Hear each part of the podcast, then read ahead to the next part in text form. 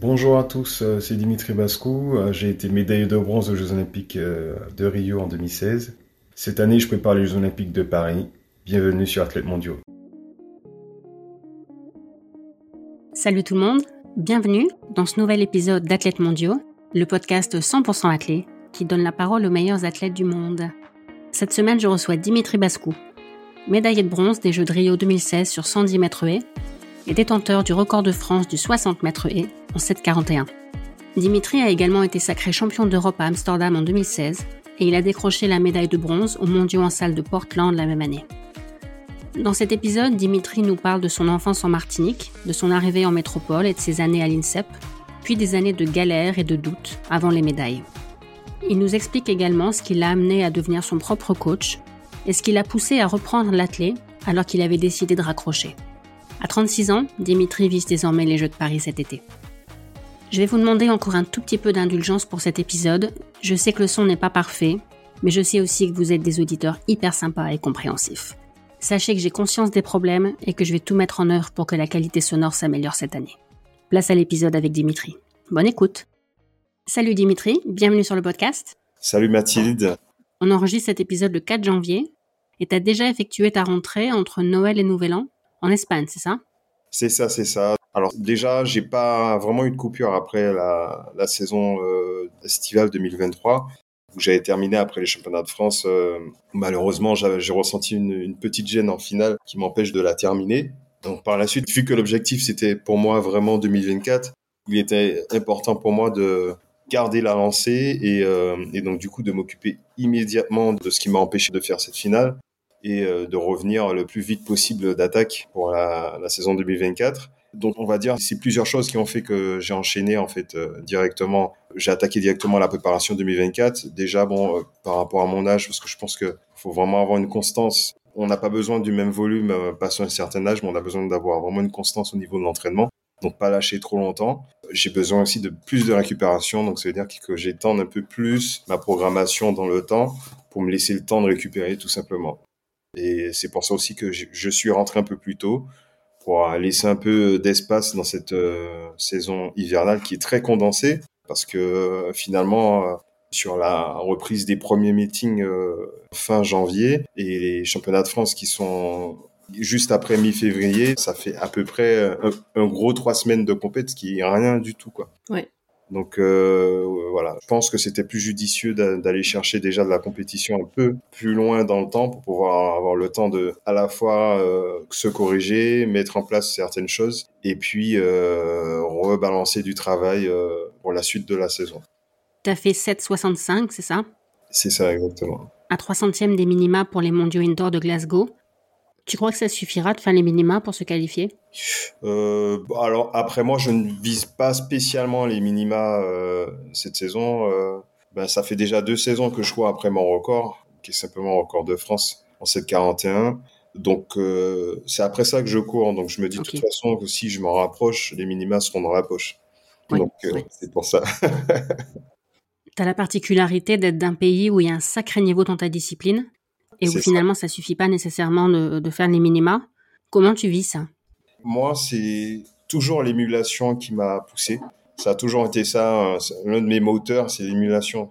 Plus il y en a qui sont prêts à, en découdre, et plus moi, euh, j'ai de la patate aux entraînements, j'ai de la patate tous les jours. Enfin, ça, ça motive davantage en fait. Et plus il y en a, plus ça motive. Donc, et cette année, il y en a vraiment beaucoup. Donc, je suis très motivé. voilà. ok. Tu disais, tu as le record de France en salle 7,41. Tu dirais que le départ, c'est un de tes points forts? Parce que quand on a un mauvais départ, on ne fait pas 7,41 Bien sûr, ça aide. Ça aide euh, d'avoir un bon départ pour, euh, pour faire euh, de bons chronos en salle. Mais après, il y a d'autres choses hein, qui rentrent en compte. pour casser certaines barrières, avoir un bon départ, ça nous assure au moins dans les 7,60, voire 7,50 pour certains. Mais pour descendre en dessous, il faut avoir d'autres atouts. Donc c'est sûr que ça m'aide, hein, en tout cas pour être facilement sur des bonnes bases sur 60 mètres haies.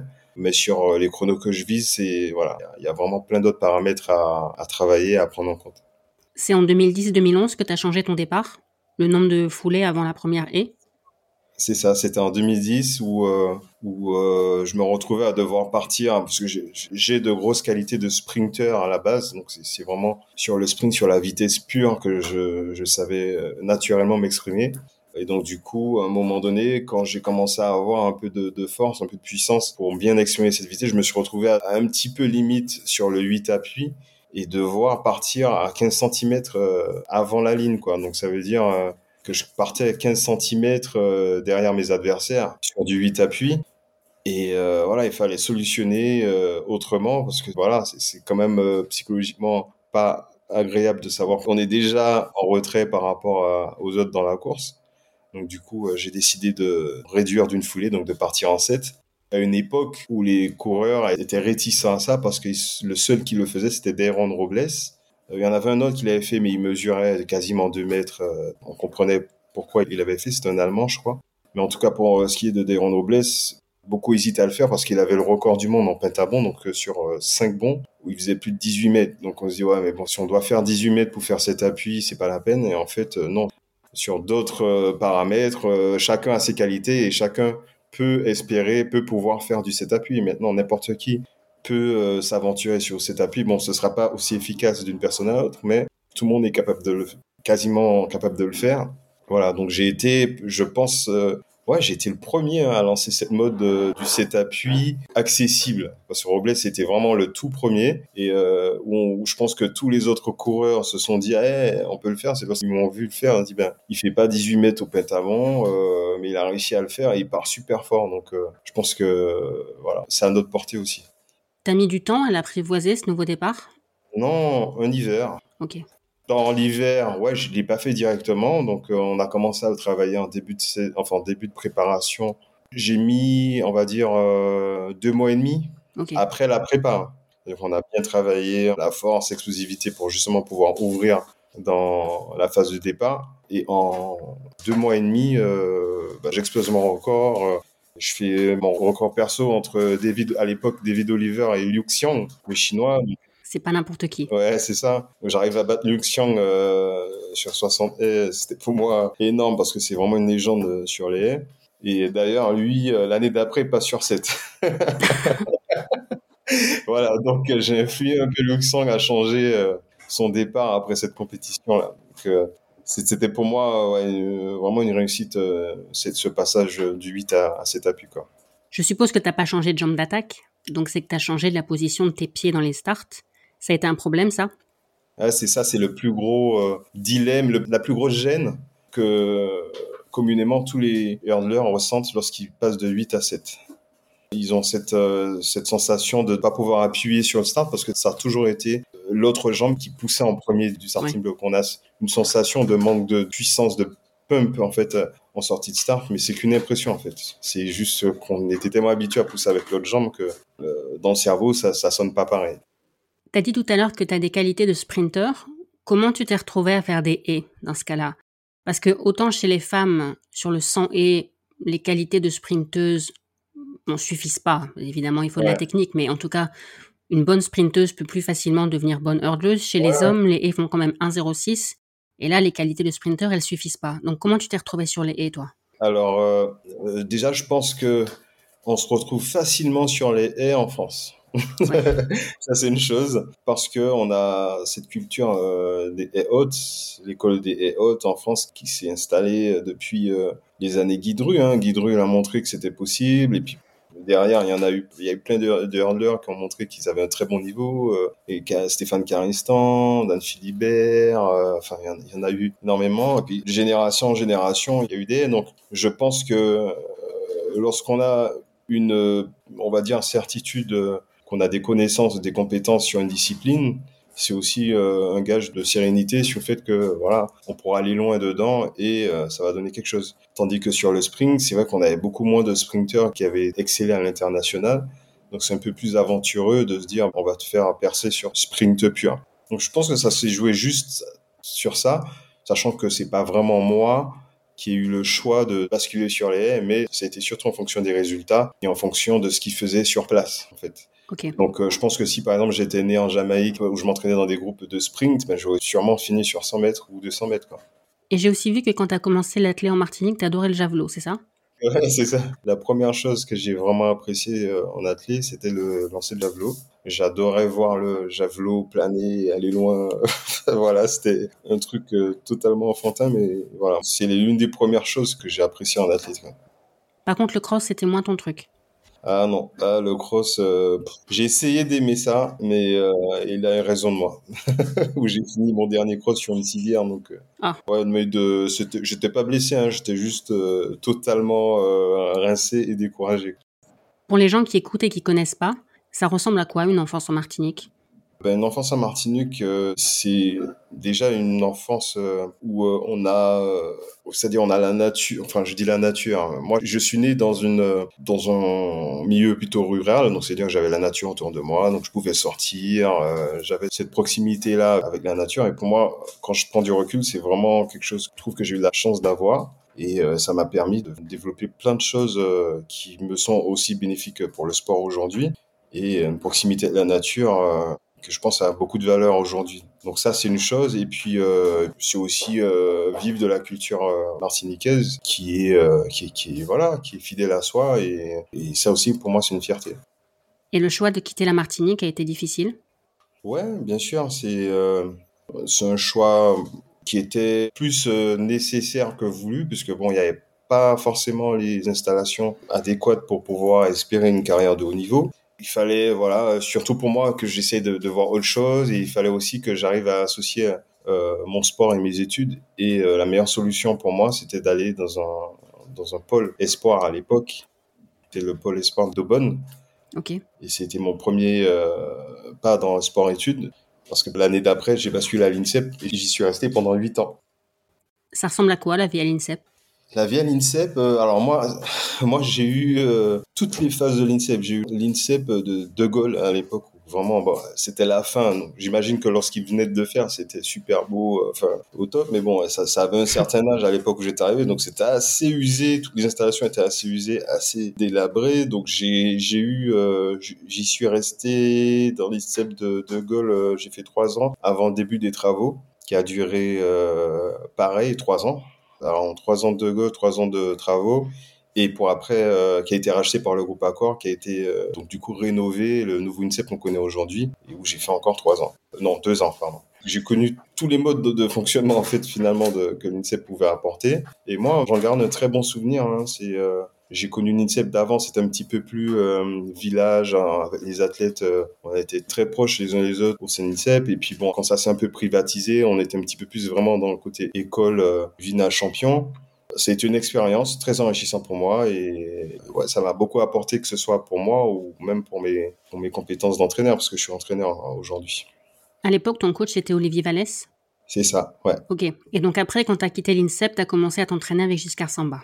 Ouais, en termes de philosophie d'entraînement, c'était très différent Oui, ça avait rien à voir. Donc, euh, je pense que d'ailleurs, c'était sur le timing euh, de mes choix d'entraîneur, ça a été bien fait parce que je pense que Olivier m'a apporté vraiment des, bases euh, qui étaient très importantes pour un, athlète, un jeune athlète de haut niveau qui espère devenir très très bon à, à l'international. Et Giscard m'a apporté le reste, en fait, le mindset qu'il faut avoir pour l'être réellement. Voilà. Donc euh, les deux ont été complémentaires dans ma carrière et euh, franchement, ouais, c'était c'est deux mindsets différents mais euh, essentiels. Et maintenant que tu es entraîneur, tu pioches un peu dans tout ce que tu as connu? On est l'essence même de nos propres expériences. Donc, c'était ma méthode aujourd'hui, c'est en effet l'essence de mes expériences globales sur l'athlétisme, sachant que j'ai eu la chance d'expérimenter avec d'autres athlètes, d'autres groupes à l'international, par exemple avec le groupe de Brooks Johnson, qui était l'entraîneur de David Oliver à l'époque. J'ai connu des entraîneurs belges, des entraîneurs espagnols, etc. Donc ça m'a permis vraiment de, voilà, de continuer à enrichir mon panel de connaissances. Et aujourd'hui, je fais vraiment avec ma propre méthode, euh, je construis avec ma propre méthode euh, mes, ma saison. C'était pour moi un long processus d'avoir 100% confiance dans ma méthode. Mais euh, voilà, ça y est, aujourd'hui j'ai appris à me faire confiance, à faire confiance à mes choix, parce que je suis légitime à ça. Voilà, je, je pense que j'ai le pied sur la piste et dans le monde de la télé depuis un certain temps, donc euh, mes choix sont justifiés. Mais à l'époque où tu t'entraînais avec Giscard Samba, tu t'es aussi entraîné avec certains de tes concurrents? Ouais. Pascal Martino Lagarde et Aurel Manga. C'est ça. Comment ça se passait à l'entraînement? Moi, j'ai toujours été pour l'émulation. Et euh, j'ai jamais eu euh, même un souci avec mes adversaires avec qui je m'entraînais à l'entraînement. C'est-à-dire que pendant qu'on était dans le groupe, euh, je me suis toujours entendu avec mes adversaires. J'ai pas de ressentiment, euh, voilà, qui pourrait perturber les séances. Après, moi, je suis un bosseur, donc ça veut dire que je sais que je vais progresser, que je sais que tôt ou tard, je serai devant. je, sais que ça fait paraître fou de dire ça, mais mais voilà, je savais que j'allais être devant à un moment donné j'étais assez patient et je savais que je pouvais me faire confiance par rapport à mes choix qui me concevaient sur le fait que j'allais être devant. Donc à un moment donné, ça se passait, c'est ce qui se passait réellement et, là, par contre, ça mettait certains de mes adversaires mal à l'aise puisque euh, la position où euh, on est devant et compte bien, euh, enfin, on passe en retrait, je pense que c'est assez difficile à vivre. Donc voilà, je peux comprendre que certains de mes adversaires ont décidé de quitter plutôt les groupes pour pouvoir voir autre chose mais il y en a quand même qui en gardent de bons souvenirs euh, malgré tout, malgré le fait qu'ils aient quitté le groupe, qui disent euh, finalement c'était parmi mes meilleures années d'entraînement. Je citerai pas qui, mais voilà, tout ça pour donner euh, ce qui peut en résulter au final. Avant d'avoir tes premières médailles internationales, tu as eu quelques galères. Ouais. Je t'ai entendu dire que tu t'étais même pensé maudit à un certain moment. Ouais. Tu as été victime d'une rage de dents une fois. Une fois, le vent a complètement changé de sens entre deux séries. Une fois t'as trébuché au départ, au championnat d'Europe de Zurich en 2014, tu penses avoir enfin la médaille et finalement t'es disqualifié 30 minutes Ouais. plus tard pour avoir mis le pied dans le couloir voisin? Dans ces moments-là, tu continuais à penser que le travail allait payer ou euh, tu disais que tu faisais tout ça pour rien? Franchement, euh, après chaque... euh, parce que tout ce que tu as cité, c'était des traumas. Euh, le vent qui tourne d'une course à l'autre, par exemple, ça c'était assez incroyable parce que ça veut dire qu'il y avait deux demi-finales et la première, il y avait plus de mètres. Non, il y avait ouais, plus de mètres 1, je crois, donc c'était même pas homologué. Et pour nous, il y avait moins de moins de quelque chose et j'ai été pris pour un centième. Donc il y avait de quoi se poser des questions quand même. À ce moment-là, il va falloir que j'oublie ça. Donc ça, j'avais zappé. Mais vraiment, le, le trauma qui était difficile pour moi, c'était celui où vraiment, là, il y a eu vraiment consécration. C'était le tout dernier où euh, on me dit ça y est enfin tu l'as t'es troisième. Et puis au final non on revient en arrière. J'avoue qu'après là si j'avais personne pour me pour me soutenir là-dessus euh, je pense que j'aurais arrêté. Parce que non c'était vraiment euh, je pense que n'importe qui aurait pensé être maudit à ce moment-là. Ce qui m'a aidé c'est les autres ils me disent bon ben non faut pas que tu lâches faut pas que tu lâches. Donc voilà j'avais déjà tellement donné qu'au final bon ben je me suis dit allez on va pas s'arrêter à là hein. j'ai encore mes jambes je peux encore courir euh, trouve d'autres objectifs, d'autres d'autres choses qui te, qui te feront vibrer plutôt que de courir après les médailles, des choses plus simples. C'est ce que j'ai essayé de faire et puis c'est à partir de là que les médailles ont commencé à, à montrer leur nez quoi. Quand tu parles de choses plus simples, tu parles de quoi? Ben simplement prendre plaisir à courir vite, prendre plaisir à gagner chaque course, prendre plaisir à, à me dépasser tout simplement et moins courir après des trucs euh, déjà préconçus qu'on nous met dans la tête et, et puis au final euh, pas penser aux bonnes choses avant les courses. Et ça a aussi laissé des traces par la suite, ça Est-ce que après, tu as eu du mal à savourer tes victoires? Parce que tu te disais toujours que peut-être tu allais être disqualifié On peut le voir sur ma, tête euh, dans mes sacres, dans les, courses que j'ai gagnées. Ça m'a tellement traumatisé Zurich que j'ai du mal à, à savourer totalement la victoire parce que j'avais l'impression qu'il y avait quelque chose qui allait se passer. Ça l'a fait au championnat d'Europe à Amsterdam. On me voit, mais bon, on sait pas si je suis content ou pas. Faut pas chercher loin. C'était juste ça. C'était que j'avais tellement morflé avec ce- cette histoire de médaille qui me passe sous le nez que finalement, j'arrivais pas à savourer. Même euh, pour la, la finale des JO, je suis content, mais en fait, je me dis, il faut que je sois sûr avant de pouvoir éclater de joie. Voilà, c'est ça. C'est malheureusement hein, ces cicatrices-là qui m'ont un peu euh, gâché ces moments, euh, les moments où je les avais vraiment. Et mais voilà, c'est que j'avais morflé pendant, j'ai compté, j'avais pendant 9 ans en fait, je courais après des médailles jusqu'au coup de Zurich où je l'ai, et on me la retire, donc euh, c'est c'est dur. Franchement, c'était dur. La vraie première médaille, c'est les Europes en salle de Prague en 2015 Euh, ouais, c'est ça. La vraie première, c'est les Europes à Prague où euh, on fait un, ouais, on est, on fait le trio, euh, trio des Français. Donc euh, c'était une belle médaille. hein, ouais. Donc toi, t'es médaille d'argent, Pascal Martino Lagarde gagne et Willem Bellossian est médaille de bronze. C'est ça, c'est ça, c'est ça, exactement. Tu dirais que ta meilleure saison jusque maintenant, c'est 2016 Ah ouais, ouais, ouais. Franchement, ouais, meilleure saison 2016, euh, l'hiver qui se solde par un record de France. une médaille de bronze au, championnat du monde dans un état, en plus, j'avais une crève, je crachais du sang le matin. Enfin, moi, je pensais pas aller pouvoir monter sur la boîte. Donc, c'était un combat personnel, mais au final satisfaisant. Et puis l'hiver, euh, euh, l'été, pardon, euh, la médaille que je cherchais tant, la médaille d'or au championnat d'Europe, ça, c'était vraiment une vraie consécration pour moi. Et, et puis le, la cerise sous le gâteau, la, la, la médaille olympique, quoi. Donc ouais, 2016, difficile à détrôner pour l'instant. Est-ce que tu te souviens de ta dernière séance avant Rio avant les Jeux? Ouais, c'était à Sao Paulo. C'était euh, une séance de haies euh, assez longue. Hein. Euh, j'avais sept haies. Ça envoyait bien. Le but, c'était de se mettre en confiance parce que le travail était déjà fait. De se faire un petit rappel et de se mettre surtout en confiance, en fait. Et c'était très, très bien passé. C'était parmi mes meilleures séances. Donc, ouais, j'étais, j'étais plutôt serein. Les entraînements à l'entrée de la compète à Rio. Et ça, c'est J- combien? Ça, c'était J-6 la dernière séance. Il n'y avait pas beaucoup de courses, je crois qu'il n'y en avait que trois. Trois courses, euh, et puis après beaucoup de récup derrière, parce qu'on devait enchaîner une course par jour. Au jeu? Ouais, une course par jour. C'est plus difficile à gérer, ça? Ah ouais. Je préfère largement, par exemple, l'idéal dans un championnat, c'est euh, les demi-finales euh, vers midi 14h, un jour, et le lendemain, ou encore mieux, si, ça c'est encore mieux si on a un jour de repos, les séries le vendredi et demi-finales le dimanche. Ça c'est la config parfaite. Mais sinon, en général, on aura plutôt la série le vendredi et les demi-finales le samedi, par exemple. ça, c'est bien aussi. Ça, ça va. Mais euh, l'idéal, c'est quand un jour entre. Comme ça, c'est sûr qu'il y aura de la perf en finale. Et tu étais plus stressé avant le premier tour ou avant la finale? Avant le premier. Moi, je suis plus stressé dans les premiers tours que dans les finales ou, ou autres.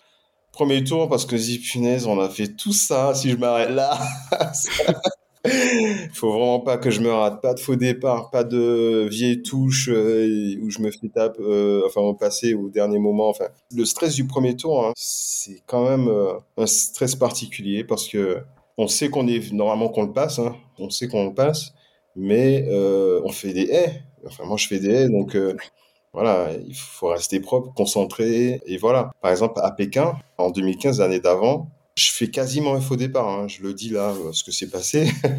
Il y a presque Je fais un faux départ, mais j'ai eu de la chance parce que c'était des starts qui étaient. Euh, en fait, il y a une prise d'appui euh, à la base du start qui n'est pas connectée avec euh, la prise de temps de réaction.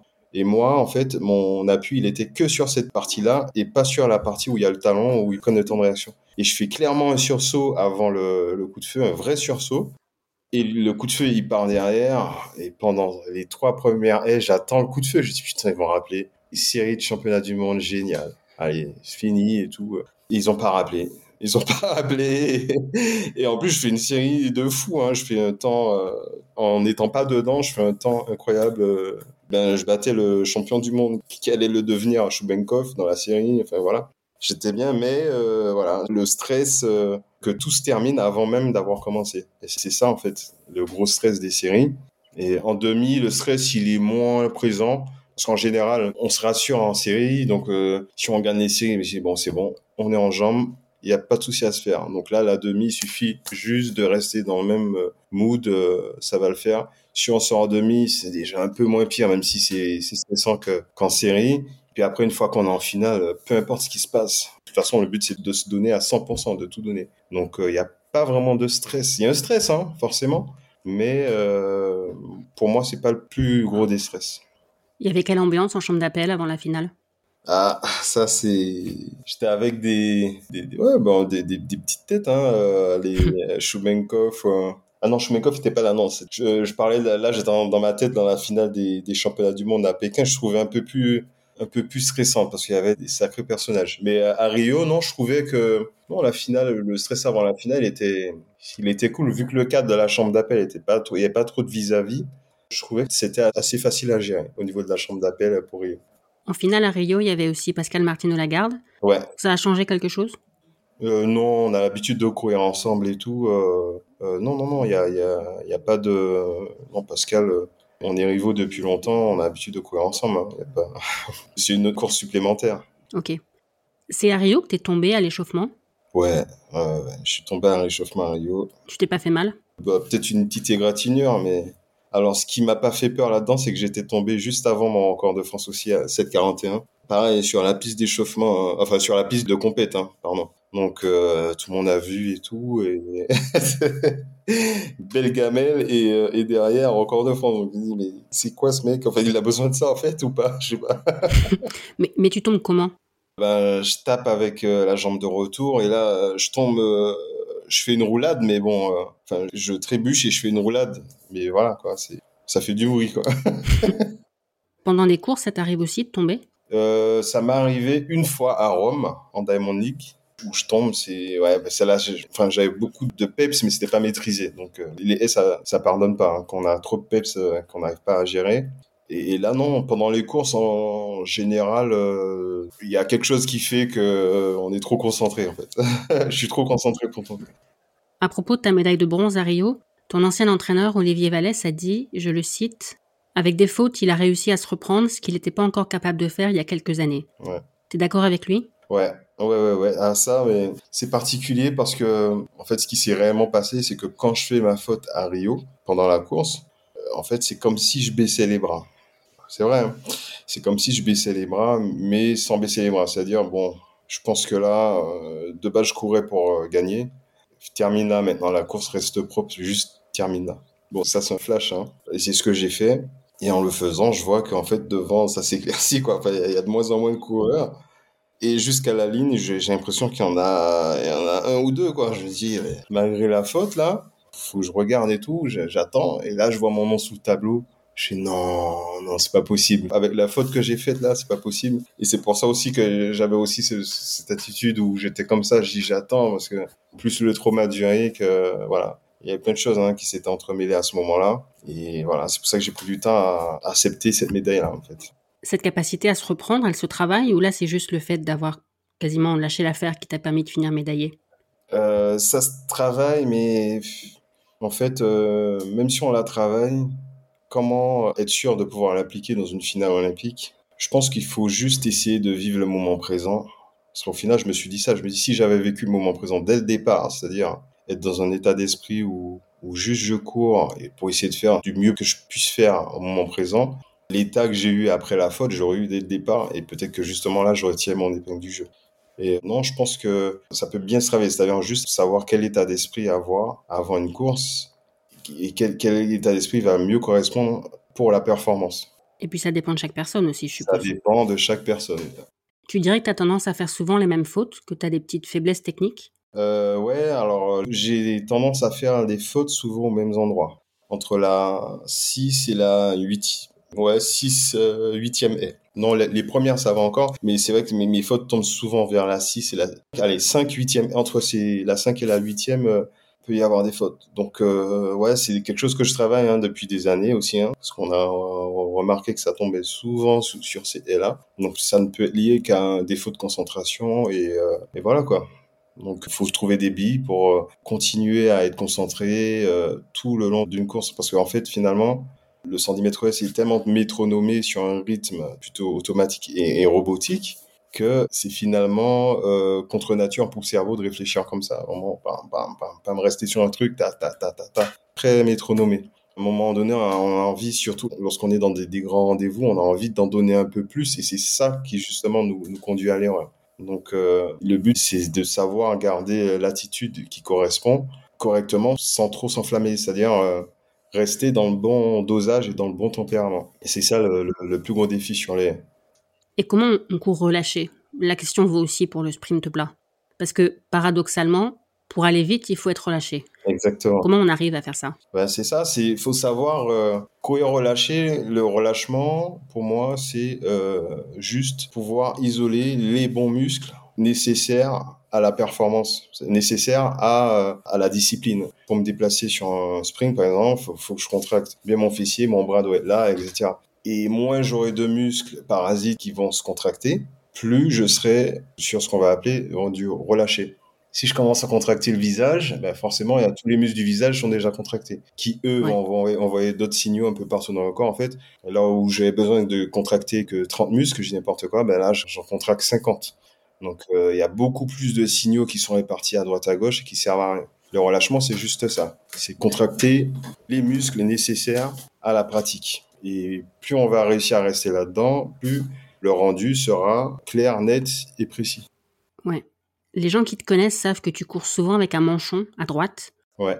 En faisant mes recherches, j'ai vu que tu faisais pas ça pour des raisons esthétiques, mais c'était pour des raisons techniques. Est-ce que tu peux expliquer un peu? Ouais, tu fais bien de le dire parce qu'il y a plein de marques qui l'ont repris d'ailleurs ce côté avec euh, manchon alias Puma Adidas. mais bon, dis rien. C'est parti sur une intention que je voulais accentuer avec mon bras d'attaque. Au début, j'avais mis un, quelque chose au poignet, mais bon, j'avais besoin de ressentir vraiment tout le bras. Tu peux juste expliquer ce que c'est le bras d'attaque pour les gens qui savent pas? Le bras d'attaque, c'est le bras qui engage en premier. C'est-à-dire, j'ai un bras de maintien qui est au niveau de la hanche et mon bras d'attaque qui vient se projeter pendant que j'attaque, pendant que je franchis la haie, qui vient se projeter euh, vers l'avant lors de l'attaque de la haie. C'est ça le bras d'attaque. Et j'avais besoin de sentir justement cette projection-là et donc de mieux ressentir ce bras-là. Donc du coup, euh, de, de, mettre quelque chose, de faire quelque chose pour le ressentir. Ça va être par le sens du toucher, donc d'avoir une sensation sur ce bras-là qui permettrait d'avoir plus conscience de ce bras. Ok.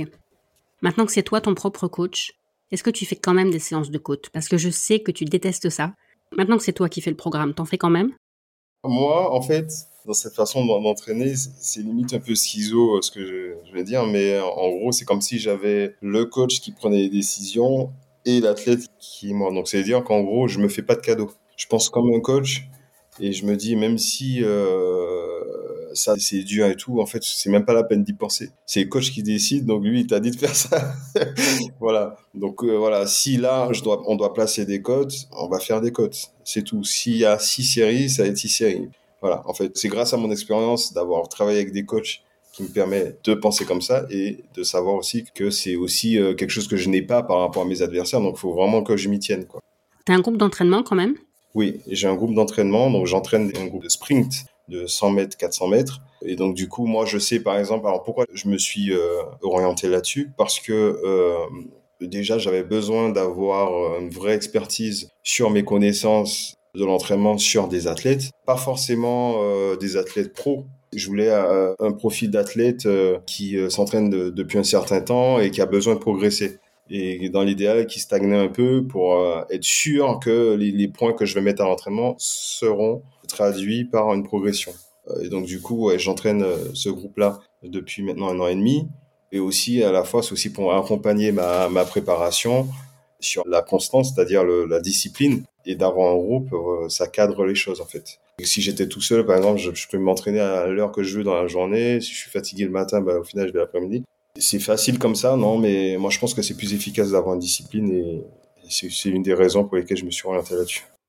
Et pourquoi t'as pas cherché un autre entraîneur? Ça aurait pas été plus facile? Parce que euh, j'avais à la fois confiance en euh, le point technique que j'ai atteint dans ma carrière, je savais que pour moi, c'était le bon. C'est-à-dire que avec ce qu'on a travaillé avec mes entraîneurs et tout, je savais que techniquement, euh, ce passage-là, il était bon. Un passage que je ne maîtrisais pas forcément au moment où je le disais, mais je savais que ce type de passage-là, c'est celui-là qu'il faut que je vise pour être optimisé à 100%. Et après, derrière, tous les autres paramètres de l'entraînement, ça fait des années et des années que je me renseigne, que je suis intéressé là-dessus. Donc, euh, j'avais pas le sentiment de pouvoir trouver un entraîneur avec autant de panels de compétences sur ma propre discipline, en fait. Donc, je me suis dit, euh, en fait, que ce serait plus moi qui apporterais quelque chose à, l'entraîneur qu'autre chose. Par contre, euh, de partager avec d'autres entraîneurs, de, de discuter, ça, c'est des choses que je fais déjà. Je partage, par exemple, avec euh, un autre athlète qui, qui, est de la, ma génération, Paolo Dalmolin, qui est un Italien. Et qui parle très, très, très, très bien français. Exactement pour mon âge, ce serait plus ça qui pour moi marcherait que, que d'aller euh, à l'aventure avec un entraîneur qui est notre méthode et je sais ce qu'il faut que je fasse pour courir vite et euh, pour pas non plus rester dans ma zone de confort. Euh, voilà, j'ai, je pense, les billes nécessaires pour y arriver. Et mon problème, c'était juste que j'ai pris du temps à faire confiance à ça, alors que je pense que j'avais déjà suffisamment de connaissances pour y arriver depuis deux, trois ans, quoi. Voilà. Ok. T'as fait une pause d'athlète, non? T'as pas arrêté quelques mois au moment du Covid? C'est ça. Mais t'avais arrêté complètement ou tu faisais une pause? Non, non, non, non, j'avais arrêté. Hein. Dans ma tête, en tout cas, j'avais arrêté. C'est juste deux amis qui m'ont euh, relancé pour les, euh, les championnats interclubs. M'ont dit, ouais, bon, on fait juste les championnats interclubs, euh, on fait une petite prépa pour dépanner le club, et puis c'est basta, quoi. on s'est lancé là-dedans, on était en, Ouais, mars. En mars, on s'est lancé là-dedans, fin mars. Quelle année? En 2021. Euh, 2022, pardon. Ok. 2022, on s'est relancé dedans. Et puis au final, euh, je vois qu'au niveau des séances, j'arrivais à faire des intervalles quasiment sous la seconde et tout. J'ai rien perdu ou quoi euh, Qu'est-ce qui se passe? Puis derrière, tout de suite, euh, ça s'est connecté dans la tête. Je me suis dit, mais attends, Paris, c'est dans deux ans. J'arrive encore à faire ça Ce serait compensé, quoi. Ouais, ouais, ouais. voilà. Et puis ça, ça a pris forme comme ça. Est-ce que tu fais partie des athlètes qui considèrent que c'est pas des sacrifices que tu fais, que c'est des choix de vie? Qu'est-ce que tu penses de la notion de sacrifice dans le sport de haut niveau? On sacrifie euh, souvent ce qu'on peut appeler des, des, plaisirs de la vie, donc euh, sortir boire, euh, boire euh, des verres, euh, manger des bons plats, etc. Ça dépend hein, de la place qu'on accorde à ces choses-là. Il y en a qui ont besoin de ça pour se sentir épanoui. Et il y en a qui arrivent à prendre du recul par rapport à ça et en se disant euh, mais ce que je préfère le plus c'est en fait euh, me concrétiser sur la piste tout le travail qui a été fait, tout ce qui a été fait et puis au final ce moment-là est tellement euh, indescriptible, est tellement grand et tellement beau qu'au final tout ce que je fais, je peux même plus appeler ça des sacrifices.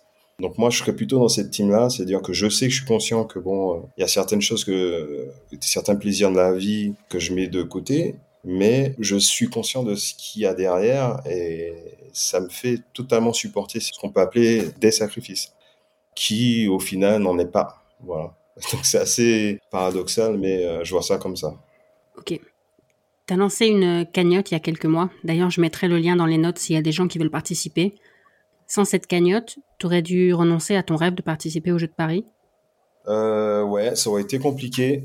Ben, je pense que c'est surtout au niveau de la charge mentale parce que j'aurais une pression euh, supplémentaire tellement grande, comme si genre c'est le dernier voyage, c'est-à-dire qu'on on y va mais on peut plus faire marche arrière. Derrière, euh, si, si tu retournes, il euh, ben y a rien, il y a rien et, même pire, hein, parce que s'il y a rien, tu t'effondres quoi. Donc j'aurais été un peu dans, dans ce mindset là. Et voilà, c'est pas le meilleur mindset pour travailler sereinement pour un projet olympique. Donc euh, c'est sûr que ça aurait été bien plus compliqué. Et l'argent que les gens vont te donner, il va servir à quoi concrètement? C'est pour aller en stage? C'est pourquoi Ouais, déjà là, j'ai fait euh, un stage en Italie euh, ben, avec euh, Paolo. On a bien travaillé sur les départs. Ensuite, euh, j'ai fait un entraînement compète, j'appelle ça comme ça, parce que bon, j'étais pas vraiment dans une optique de rentrée, où j'étais à, La Réunion, à, à Petite-Île, où j'ai pu faire un 61, un 110, vraiment pour enchaîner deux courses. Ça aussi, voilà, c'est des choses que j'aurais pas pu placer sans une aide financière conséquente. Enfin voilà, ça m'aide vraiment à, à supporter euh, ma préparation et à, et à, optimiser même, pas supporter. Là, là je l'optimise. Je fais des choses qu'il fallait faire réellement pour être compétitif à l'international. T'es loin d'être le seul à avoir lancé une cagnotte, ce ouais. qui d'ailleurs interroge dans le pays qui va accueillir les prochains Jeux. Comment tu gagnes ta vie en général? C'est grâce à tes sponsors? C'est grâce aux primes dans les meetings? C'est quoi? Ouais, ben à l'époque, hein, à l'époque, euh, on, pouvait se projeter sur les meetings. Il y avait plus de meetings déjà qui proposaient euh, de l'argent, des petits meetings qui proposaient euh, des primes au podium. Il y en avait bien plus qu'aujourd'hui. Aujourd'hui, il y en a, mais il y en a moins et, c'est plus difficile d'y accéder. Donc, je pense que c'est encore possible de vivre de, l'athlète, mais le quota d'athlètes qui peuvent le faire est considérablement réduit. Déjà, les sponsors prennent plus difficilement. Il faut avoir des profils assez particuliers, très euh, adaptables sur les réseaux sociaux. Ça n'a rien à voir à mon, époque. À mon époque, c'était la perf qui parlait que tu fais de l'athlète, c'est un sport de performance, tu fais une perf, tu es sponsorisé et tu es euh, payé pour, pour ta performance. C'était aussi simple que ça.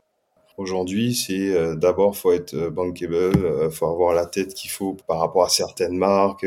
C'est un double travail, double charge parce qu'il faut faut être euh, assidu sur les réseaux sociaux, montrer que montrer un peu ce qu'on fait, alors qu'il y en a qu'on voit très bien qui n'aiment pas montrer ce qu'ils font à l'entraînement. Ça devient très complexe en fait euh, maintenant de d'être euh, pleinement athlète de haut niveau et sponsorisé. Parce qu'il y a des choses qui normalement sont pas associables. Et c'est ce qui rend un peu la vie dure à certains athlètes. Et t'as pas d'aide sinon de la Fédé, de ta ville, de ton département, des choses comme ça? Euh, oui, bien sûr. Alors moi, j'ai cette année, on a, grâce à, aussi à Marie GP qui a vraiment fait le nécessaire, elle a, elle a vraiment beaucoup donné pour ce projet, euh, puis que je tiens énormément à remercier aujourd'hui, qui a pu euh, tirer des aides aussi de la ville de Noisy-le-Grand. Euh, c'est elle qui a eu l'idée de, de, la cagnotte. C'est voilà, c'est d'autres moyens que j'ai utilisés par rapport à l'époque où j'étais simplement sponsorisé, ça suffisait. J'avais les fonds nécessaires pour pouvoir subvenir à une préparation. Et euh, là, tout le monde est en train de d'innover en fait de nouvelles façons de, de subvenir à une préparation olympique de surcroît cette année. Et dans le pays organisateur. Hmm. Ouais. tu as 36 ans, oui. ce qui dans la vie normale est très jeune, mais dans le sport un peu moins, on va dire. Tu as dit en interview que tu avais appris à écouter ton corps. Qu'est-ce que c'est écouter son corps? Comment on sait si on écoute son corps ou si on se trouve des excuses quand on décide de pas faire une séance, par exemple? Ouais, c'est vrai. Il y a connaître son corps et connaître son corps. Il y en a qui pensent qu'ils connaissent leur corps, mais pour moi, connaître son corps, c'est c'est très profond. Hein. C'est euh, ça va loin. Hein. Euh, moi, je connais mon corps suffisamment, en tout cas, pour savoir si euh, maintenant, encore plus cette année, par exemple, que l'année dernière. Alors, c'est-à-dire que d'année en année, en fait, ça augmente puisque chaque expérience est prise en compte pour savoir si je peux me faire mal ou pas. Donc, euh, ça, c'est une connaissance très, très, très importante dans l'athlète, très intéressante pour savoir quand s'arrêter. Là où je sais que je connais mon corps aussi, c'est si je me suis fait mal, je saurais dire exactement ce que j'ai. Je saurais si c'est un grade 1, grade 2, grade 3, euh, si c'est un tendon, si c'est si euh, à la ponévrose, si c'est une jonction musculaire. Enfin, je saurais exactement ce que c'est. Et euh, ça aussi, pour moi, ça, c'est connaître son corps. Connaître son corps, c'est aussi savoir ce qu'il faut faire pour le mettre au top, où s'arrêter réellement, quel type de volume il supporte. Que chacun, on est différent là-dessus. Il y en a qui ont besoin de volume, il y en a qui n'ont pas besoin du tout, en fait, de volume, ils ont besoin de, que de certaines choses. C'est aussi ça. Cette connaissance-là, vient, elle s'accumule au fur et à mesure de la carrière. Et c'est pour ça que s'entraîner seul prend son sens plutôt sur la fin que sur les débuts. C'est pour ça que je conseillerais aucun jeune athlète de se lancer là-dedans parce que c'est, voilà, on se retrouve très très vite dépassé et voilà, il faut une connaissance incroyable et même lorsqu'on l'a, des fois ça, ça suffit pas. Donc euh, voilà, c'est le conseil que j'aurais donné en tout cas. Est-ce qu'au fil des années, tu sens que tu perds certaines qualités, mais que tu compenses par d'autres, peut-être? Les athlètes qui durent longtemps, c'est pas juste, euh, c'est mon avis, hein, c'est pas juste euh, par rapport à leur volonté. Hein. Il y a de la volonté, ça c'est sûr, mais c'est vrai qu'il y a des types de qualités, des types de profils qui sont plus aptes à durer dans le temps que d'autres. Moi, j'étais un profil qui est très vitesse. J'ai un profil vitesse, mais j'avais une vitesse que j'aurais jamais pu exploiter en fait dans mon jeune âge parce que j'avais pas assez de force en fait. Bon, après, je vais commencer à rentrer dans les trucs techniques, mais voilà. Donc, euh, avec le temps, c'est-à-dire que plus on grandit, plus les qualités de force se développent et s'il y a une chose qu'on peut continuer à faire progresser dans le temps, c'est les qualités de force. Voilà. Moi, j'avais déjà tellement grosse qualité de vitesse que même si elles ont un peu descendu, le fait d'avoir rehaussé mes qualités de force fait que j'ai des qualités de vitesse peut-être que de quand j'avais peut-être, euh, je sais pas moi, euh, 26, 28 ans, qui, commençaient déjà à descendre, mais mes qualités de force ont compensé la chose qui fait qu'aujourd'hui, j'arrive à faire quasiment les mêmes choses que je faisais jeune, mais sur d'autres qualités. Ok. Donc c'est assez, c'est assez paradoxal. Et c'est pour ça aussi que ceux qui ont de grosses qualités de vitesse seront plus aptes à durer dans le temps. Ceux qui ont de grosses qualités de force, ils sont souvent très précoces. Ça veut dire qu'ils vont pouvoir faire des performances des juniors, euh, des super chronos, euh, voilà. Mais sauf que comme les qualités de vitesse baissent dans le temps, ben, finalement leur carrière sera aussi plus courte. C'est pour ça que je trouve dommage que les sponsors euh, soient omnibulés par les performances précoces parce que lorsqu'on prend souvent les, le temps de carrière, au final, on se rend compte que c'est le même temps, en fait. Il y en a qui vont commencer à envoyer des super chronos à 17 ans, mais à 27 ans, c'est fini. Et à côté, il y en a qui vont commencer à envoyer des chronos à, à 22, 23, et ils seront encore là à 33, 34. Donc, euh, chaque personne a ses propres qualités et il faut savoir, il faut connaître. C'est vrai qu'ils connaissent pas trop ça, mais il faut se renseigner là-dessus pour éviter de perdre des pépites, quoi. Ouais. Ouais. Dans un entretien d'embauche, qu'est-ce que tu dirais si on te demandait quelle est ta plus grande qualité? Euh, Je pense euh, mon cerveau, tout simplement.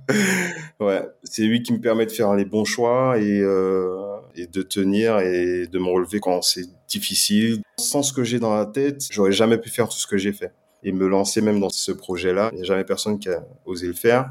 Et euh, ouais, c'est surtout grâce à, à mon cerveau, à ma voilà, à mon mental, quoi. Et ton principal défaut? Il y a une réponse que beaucoup de gens ont envie de donner, c'est perfectionniste. Tu fais partie de ces gens-là? Ouais, c'est ça. On veut souvent que tout soit correct. Mais ça, je travaille. Je travaille déjà beaucoup là-dessus. J'ai déjà bien progressé sur ça. Ça, c'est un défaut que j'avais beaucoup à l'époque. Je voulais que tout soit correct et tout. Et ça, c'est pas bon. On peut jamais tout maîtriser. Le principal défaut, c'est que j'ai tendance à, à m'éparpiller assez vite. Même dans une course, je peux penser à autre chose, quoi. Par exemple, en finale des championnats de France en 2016, je fais quand même 13,05 et pendant la course, j'avais l'impression qu'il y avait un gars qui allait hyper vite. En fait, c'est qu'il y avait un sauteur en longueur qui faisait sa course d'élan en même temps que nous. Et je dis mais c'est qui qui va aussi vite que ça et tout euh, machin. Et quand il a sauté, je me suis rendu compte que c'était un sauteur en longueur et là j'ai continué euh, sur ma lancée. Et là, je casse, je gagnais France et je fais 13,05 comme ça. Donc, quand même tendance à vite euh, sortir de ma bulle, en fait. Et ça, pareil, il faut que j'arrive à tout le temps rester, rester dans cette bulle-là. Qu'est-ce que tu penses de Dimitri Bascou? Qu'est-ce que je pense de Dimitri Vasco Ben, euh, qu'est-ce que je pense de lui bah, C'est un athlète euh, qui dure. Ça fait longtemps qu'il est là quand même. Hein. En 2009, il était déjà sur les pistes. Donc, c'est un athlète assez constant, très constant. Et puis, en tout cas, qui technicien, qui adore la technique et qui adore la compétition et les grands rendez-vous. Voilà. Il y a une question que je pose à tout le monde. Ce que j'aime le plus dans l'athlète, c'est que c'est un sport universel que tout le monde peut pratiquer. Qu'est-ce que toi, t'aimes le plus dans l'athlète? Euh, moi, ce que j'aime dans l'athlète, c'est le dépassement de soi. J'adore voir ça, peu importe euh, discipline, euh, de voir que, euh, voilà, il y en a qui cassent leurs limites. toute forme de dépassement de soi, j'adore ça. Donc, même à, à n'importe quel niveau, j'aime bien voir ça. Et ouais, c'est quelque chose qu'on retrouve souvent en athlète, donc c'est aussi pour ça que j'aime ce sport. Est-ce que tu veux ajouter quelque chose? Je te laisse le mot de la fin. Ouais, ben déjà, ouais, je tenais à remercier euh, encore hein, pour euh, la cagnotte parce que ça me permet de mettre en perspective euh, sur l'entraînement pour cette prépa début 24. Puis si j'ai un conseil à donner aux pratiquants, d'athlètes, voilà, ben ne laissez pas les autres vous dire ce que vous devez faire. Croyez en vos objectifs, croyez en ce que vous voulez vraiment faire, donnez tout ce que vous avez pour le faire et derrière vous aurez aucun regret. Voilà. Très belle conclusion. Merci. De rien, merci à toi. Merci Dimitri d'avoir accepté mon invitation et merci à vous d'avoir écouté l'épisode jusqu'au bout. N'oubliez pas de vous abonner au podcast pour ne pas manquer les prochains épisodes. Laissez 5 étoiles et un commentaire sur Spotify et Apple Podcast et parlez du podcast autour de vous. Vous pouvez également soutenir le podcast via Tipeee. Tous vos dons, quel que soit leur montant, contribuent aux prochains épisodes. Vous trouverez le lien Tipeee dans les notes. Merci et à la semaine prochaine.